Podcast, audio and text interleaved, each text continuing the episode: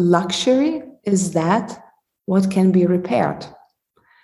Und ich glaube, wenn mehrere Einzelhändler oder Marken auch diese Philosophie adoptieren, das wird langfristig äh, in tatsächlich ein viel stärkeren Kundenbindung führen. Zukunft des Einkaufens. Der Podcast für Innovation im Handel.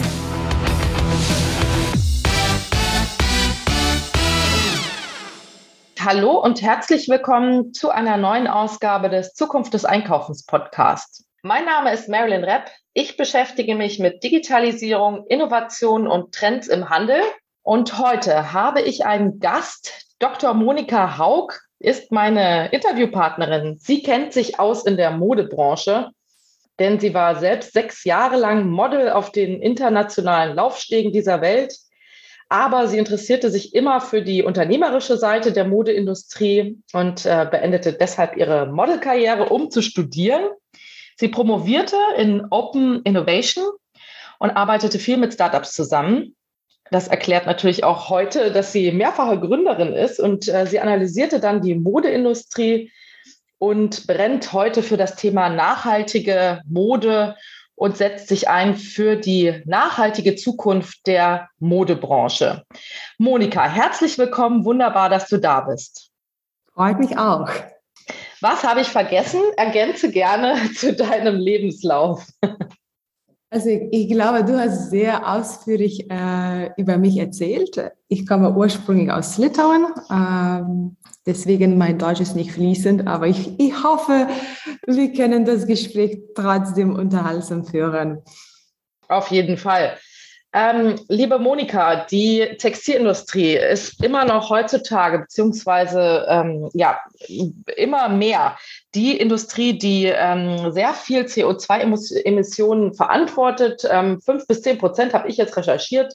Fünf bis zehn Prozent der globalen CO2-Emissionen gehen auf die Textilindustrie zurück. Ähm, mal ehrlich, haben wir denn die Zeit des Fast Fashion, den Zenit der Fast Fashion schon überschritten?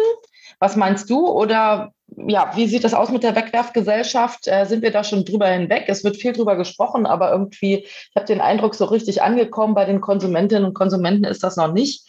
Äh, sind wir immer noch inmitten des Fast Fashion? Leider glaube ich noch. Äh, und wir sehen zwei Trends. Äh, von einer Seite, jüngere Generationen werden viel bewusster wir wissen auch die Bewegungen, Fridays for Future. Ähm, viele interessieren sich mehr für das Thema, vor allem im Essenbereich. In Mode kommt das langsam auch. Ähm, und leider haben wir trotzdem häufig diese Behavioral and Attitude Gap. Von einer Seite sehen wir sehr viele Menschen auf die Straßen, die demonstrieren gegen Industrie.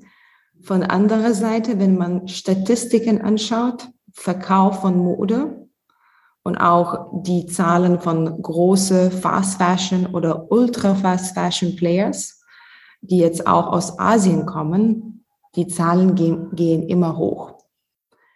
Und Preis von Modeartikeln gehen weiterhin runter. Dementsprechend glaube ich, ist wie vorher sehr wichtig, dass wir Bewusstheit in dem Bereich steigern. Ja, also du hast die Attitude Behavior Gap angesprochen. Äh, vielleicht kannst du da noch mal äh, ein bisschen genauer drauf eingehen. Also es gibt ja verschiedene Studien, die zeigen, ähm, dass die Menschen zwar sagen, das ist ein wichtiges Thema, wir müssen wir dürfen weniger konsumieren in Sachen äh, Textil, wir dürfen nicht so viel kaufen, äh, man muss vielleicht auch mal was länger tragen, beziehungsweise auch reparieren, da werden wir nachher noch drauf eingehen.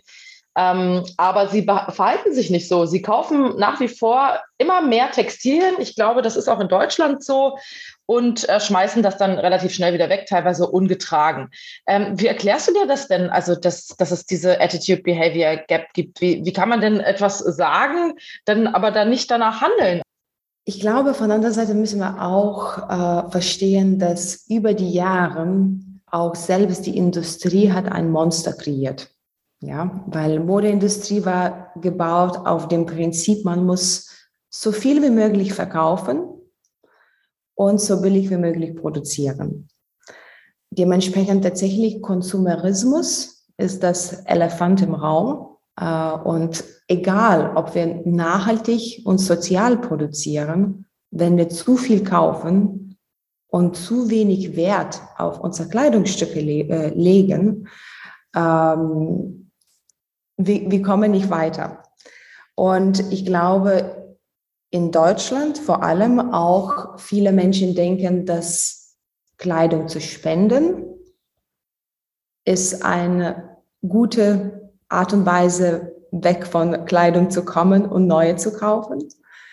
Statistiken sagen, dass ungefähr eine Million Tonnen von Kleidung wird in Altkleidercontainer pro Jahr gegeben. Und diese Zahlen steigen weiter und weiter. Was wir häufig vergessen, dass diese alte Kleidungsstücke werden häufig nicht an arme Menschen vergeben. Die werden entweder verkauft, verbrennt oder in Entwicklungsländer geschickt. Und sehr viele Länder wollen diese Kleidungsstück sogar gar nicht haben, weil Secondhand Fashion in Afrika zum Beispiel zerstören auch die lokale Wirtschaft. Wenn wir so viel alte Kleidung ähm, dort vor Ort haben, es gibt keine Motivation für lokale Designer oder für die lokale Industrie überhaupt was zu produzieren. Gewisse afrikanische Länder haben schon ähm, gesagt, wir wollen keine Secondhand-Fashion von, von Europa oder Amerika bekommen. Und ich habe eine sehr interessante Online-Konferenz besucht äh, in dem Bereich. Und eine Zitate hat mich sehr ähm, beeinflusst. Eine afrikanische Frau hat gesagt, wir sprechen über Global Justice.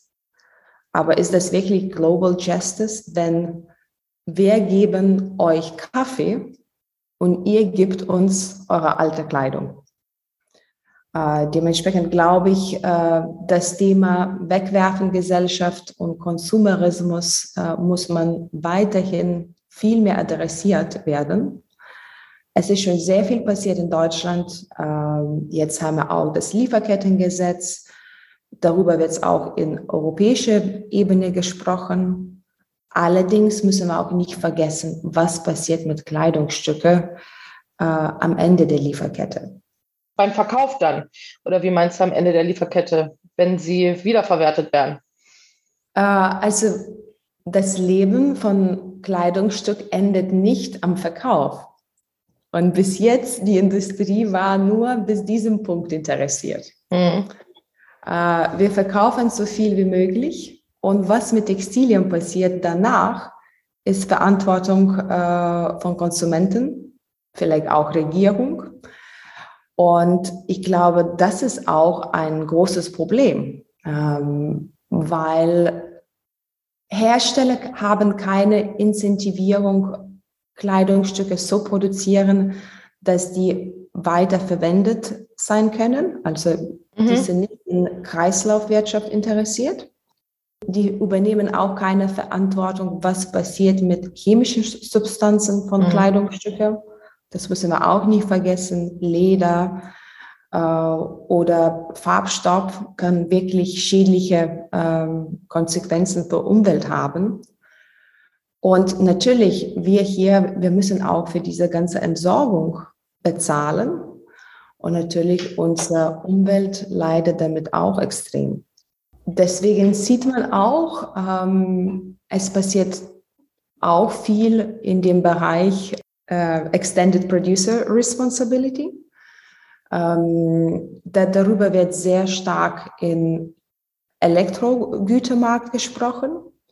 Right to Repair, Extended Producer Responsibility, Batterien, äh, PCs, Kühlschränke. Ähm, allerdings, ich glaube, langsam wird es auch äh, dieselbe Themen auch in der Modebranche kommen.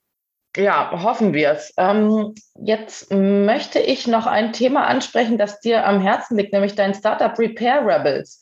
Ähm, was macht ihr da und wie läuft das genau? Also es geht darum, zu reparieren statt wegzuwerfen. Ganz genau. Ähm, Ja, seit wahrscheinlich sechs, sieben Jahren beschäftige ich mich sehr stark mit dem Thema Nachhaltigkeit in der Modebranche. Und ich habe viel mit Startups gearbeitet, Aktivisten, auch große Firmen. Und es ist mir klar geworden, dass wir brauchen keine neuen Marken. Wir haben so viel produziert. Wir haben so viele Textilien auf dieser Erde. Und tatsächlich das Nachhaltigste, was wir machen können, ist Kleidungsstücke, die wir schon haben, länger zu lieben und länger zu reparieren und länger zu tragen. Äh, natürlich, äh, sogar hier haben wir ein sehr großes äh, Attitude and Behavioral Gap. Äh, Menschen finden das Thema wichtig, allerdings noch zu wenige reparieren Kleidung. Es gibt das hängt natürlich auch damit zusammen, dass äh, Kleidung so günstig ist. Ne? Und man überlegt sich natürlich, stecke ich jetzt Geld in die Reparatur, wenn ein Neukauf viel günstiger wäre? Ne? Das ist natürlich Ganz auch genau. äh, eine Frage, wie viel ist äh, dieses Kleidungsstück wert? Wenn es relativ teuer war, dann äh, überlege ich mir das natürlich dann äh, spricht es aber auch nur äh, quasi einen Teil der Konsumentinnen an, die sich nämlich teurere Kleidung leisten, leisten können. Ne? Und da sind wir eigentlich auch wieder bei einer gewissen sozialen Frage. Ja, ähm, von anderer Seite, es gibt Menschen, die selber auch reparieren können. Ja, leider haben wir diese Fähigkeiten verlernt. Ähm, ich habe das noch an der Schule gelernt, in Household Economics ähm, Unterricht. Meine Tochter zum Beispiel wird es nie an der Schule lernen. Und ich glaube auch, das Problem äh, ist, dass ich glaube, es ist vollkommen okay, Kleidung bei Fast Fashion zu kaufen. Und ich glaube, keines sollte sich schuldig fühlen, wenn, wenn man ein billigeres Kleidungsstück kauft. Allerdings, was ich sehr wichtig finde, wenn man was kauft, man muss bereit sein, das lange zu tragen. Ich habe auch in der Vergangenheit Fast Fashion gekauft, als ich studiert habe. Allerdings, ich habe noch diese Kleidungsstücke. Und Fast Fashion kann auch repariert werden. Ähm, und das ist genau auch unsere Philosophie. Everybody deserves a second chance. Und ähm, auch Fast Fashion kann Slow Fashion werden, wenn die repariert wird. Ich habe auch ein paar Experimente geführt in so Luxusladen in Düsseldorf gegangen und habe gesagt, okay, könntet meine alte Tasche, die ich hier gekauft habe, reparieren? Und die haben mich so angeguckt, so, was willst du? Ja ich habe gesagt, ja, ich habe sie gekauft, ich liebe diese Tasche und ich weiß nicht, wo ich sie jetzt bringen sollte, um zu reparieren zu lassen. Und es ist ein Luxusladen, ja, verkauft alle Designer-Kleidungsstücke und die könnte nichts empfehlen. Und deswegen war für mich das der Punkt, okay, eigentlich sollten sie was empfehlen. Ich meine, ich habe die ja. Tasche hier gekauft, mindestens zu sagen, okay, wir haben zwei, drei Schuster, auf deren wir quasi vertrauen da kannst du gehen. Mhm. Ähm, mir war nur gesagt, ja, wir können versuchen, einen Hersteller zurückzuschicken, aber wenn wir das zurückschicken, vielleicht dauert das drei, vier Monate, bis das zurückkommt. Oh, Wahnsinn. Ja, da sieht man einfach, das ist überhaupt nicht mitgedacht. Das ist nicht vorgesehen, das ist nicht mitgedacht, das ist äh, Zukunftsmusik, hoffentlich, ne? dass es dann wirklich auch institutionalisiert wird. Okay, vielleicht kannst du ganz kurz nochmal erklären, wie das funktioniert bei euch. Ähm, wahrscheinlich online, also äh, schickt man die Kleidungsstücke bei euch ein oder habt ihr vielleicht irgendwie Partner in den Städten vor Ort? Wie funktioniert das? Also wir haben identifiziert das Problem, ähm, warum Menschen nicht reparieren. Ähm, weil heutzutage neu zu kaufen ist einfach sehr billig und auch sehr einfach. Ich glaube, mit Reparaturen in Deutschland, wir werden es nicht schaffen, es sehr billig anzubieten. Äh, anzubieten. Aber wir versuchen das mit Hilfe der digitalen Tools auch sehr einfach zu machen. Also wie das funktioniert, ähm, wir bauen eine Plattform, eine Online-Plattform, wo Konsumenten sieben Tagen der Woche 24 Stunden äh, können Reparaturen buchen. Man, man bucht, man sucht, was repariert sein muss, man bekommt transparente Preise, man bucht Pickup und Delivery Zeiten, man bezahlt online und wir geben auch volle Transparenz. Wir zeigen, wer deine Kleidungsstücke repariert hat. Dadurch hoffen wir, dass wir tatsächlich diese noch sehr analoge Industrie von Schuster mhm. oder Änderungsschneider auch digitale und zeitgemäßer machen können. Ich verstehe, alles klar. Also es soll, es ist eine Art Plattform, wo dann eben verschiedene, ähm, ja, jetzt schon existierende Dienstleistende in äh, ja, ganz Deutschland, europaweit, wie auch immer, eingebunden werden. Ja, sehr coole genau. Idee. Und wie weit genau. seid ihr da schon? Wir starten in Düsseldorf äh, und im Mai werden wir unsere Plattform live schalten. Und im Juni werden wir auch in Köln sein. Also wir fangen natürlich auch klein, erstmal in Düsseldorf und Köln. Allerdings können Konsumenten uns auch Kleidungsstücke per Post zusenden. Mhm. Wir wollen natürlich äh, aus Nachhaltigkeitsperspektive, wir wollen nicht, dass eine Person uns ähm, alte Jeans oder T-Shirts aus München oder Hamburg schickt. Mhm. Aber wenn jemand eine Luxustasche hat oder irgendwelche Kleidungsstück, die schwer zu reparieren ist und wo, und wo man tatsächlich Spezialisten benötigt, äh, das machen wir auch. Inzwischen haben wir auch Kunden in München und sogar im Ausland, äh, die auf uns verlassen und einfach uns eher kompliziertere Reparaturen einfach per Post zuschicken. Verstehe. Ähm, wie erklären wir das jetzt unseren Einzelhändlerinnen, die unseren Podcast hören und die ja eigentlich schon gerne lieber viel verkaufen, also zumindest die meisten wahrscheinlich noch. Ähm, weil, ja, auf was müssen sie sich einstellen in Zukunft und wie können sie vielleicht auch von diesem äh, Trend in Zukunft profitieren? Also ich glaube tatsächlich Corona und auch jetzt Krieg in Europa ähm, hat uns alle sehr beeinflusst. Und ähm, ich glaube, alle haben unser Konsum etwas neu gedacht und unsere Beziehung zur Mode auch. Ich glaube, die letzten zwei Jahre haben wir auch verstanden, es gibt kein Next Season. Ja, und man hat es vielleicht auch gesehen, dass äh, man hat schon sehr viel. Vielleicht haben wir auch realisiert, wir brauchen auch nicht so viel. Ähm, auch haben wir das Trend, dass wir viele von zu Hause arbeiten, dass wir nicht mehr unterschiedliche Kleidung für Büro, Freizeit und vielleicht ähm, besondere Gelegenheiten benötigen. Ich glaube, unsere Kleidungsschränke in der Zukunft werden kleiner. Allerdings legen Menschen langsam auch mehr Wert auf das Thema Nachhaltigkeit, auf das Thema Lokalität und äh, das Thema Nationalismus, äh, Made in Europa, Made in Germany, wird auch wichtiger und wichtiger. Und wenn ich denke über Einzelhandel, natürlich, ähm, sie wollen verkaufen. Von anderer Seite, ich glaube, das Thema Brand Loyalty und Beziehungen aufbauen ist auch noch wichtiger geworden, als das je war. Und ich glaube, wenn ein, eine Marke eine Beziehung aufbauen will und langfristige Beziehung aufbauen will ähm, mit deren Kunden, das Thema Resell, Rent und Repair ist eine sehr gute Art und Weise, das zu machen.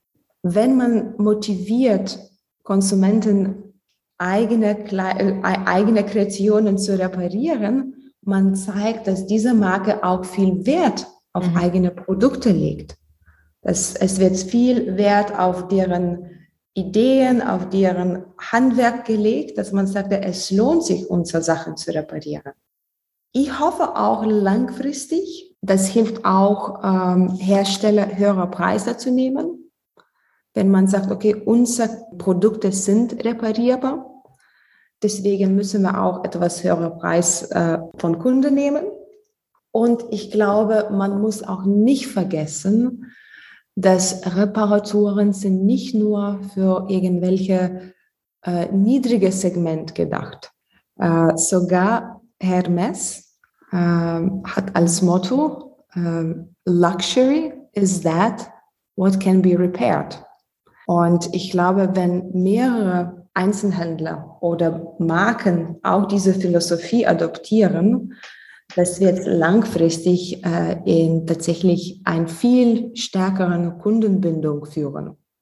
Ja, das hoffen wir wirklich. Du hast äh, auch noch ein interessantes Thema angesprochen, was wir vielleicht nächstes Mal noch besprechen könnten, nämlich das ganze Thema Rent, also Mieten, Klamotten, Kleidung mieten. Da gibt es inzwischen auch schon einige Online-Plattformen, die das machen. Auch das ist natürlich so ein bisschen ähm, ja für einen speziellen Bereich äh, nur gedacht, jetzt nicht so sehr für Alltagskleidung, sondern vielleicht eher mal für das kleine Schwarze, wenn man mal äh, irgendwie einen besonderen Anlass hat.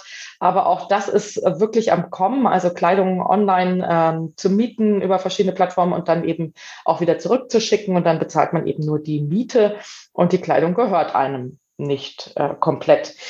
Und ähm, ja, wir sind aber jetzt leider schon am Ende unserer Zeit angekommen. Liebe Monika, ich danke dir sehr für unser Gespräch und äh, wünsche dir an der Stelle wirklich ganz viel Erfolg für euer Startup.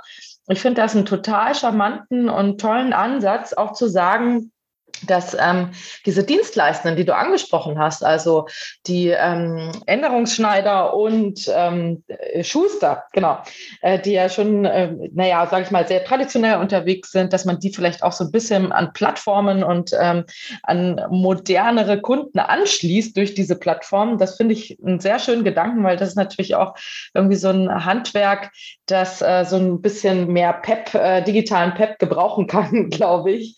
Und äh, deswegen wünsche ich euch ganz, ganz viel Erfolg äh, dafür. Und ähm, ich überlege jetzt auch gleich mal, was ich bei meinen Sachen vielleicht erstmal reparieren kann, ohne es gleich wegzuschmeißen. ich danke dir sehr herzlich, liebe Monika. Danke dir auch. Und du hast vollkommen recht. Äh, Handwerk muss in Deutschland gestärkt werden. Ja, das ist ein sehr schönes Schlusswort. Wunderbar. Vielen Dank. Gerne.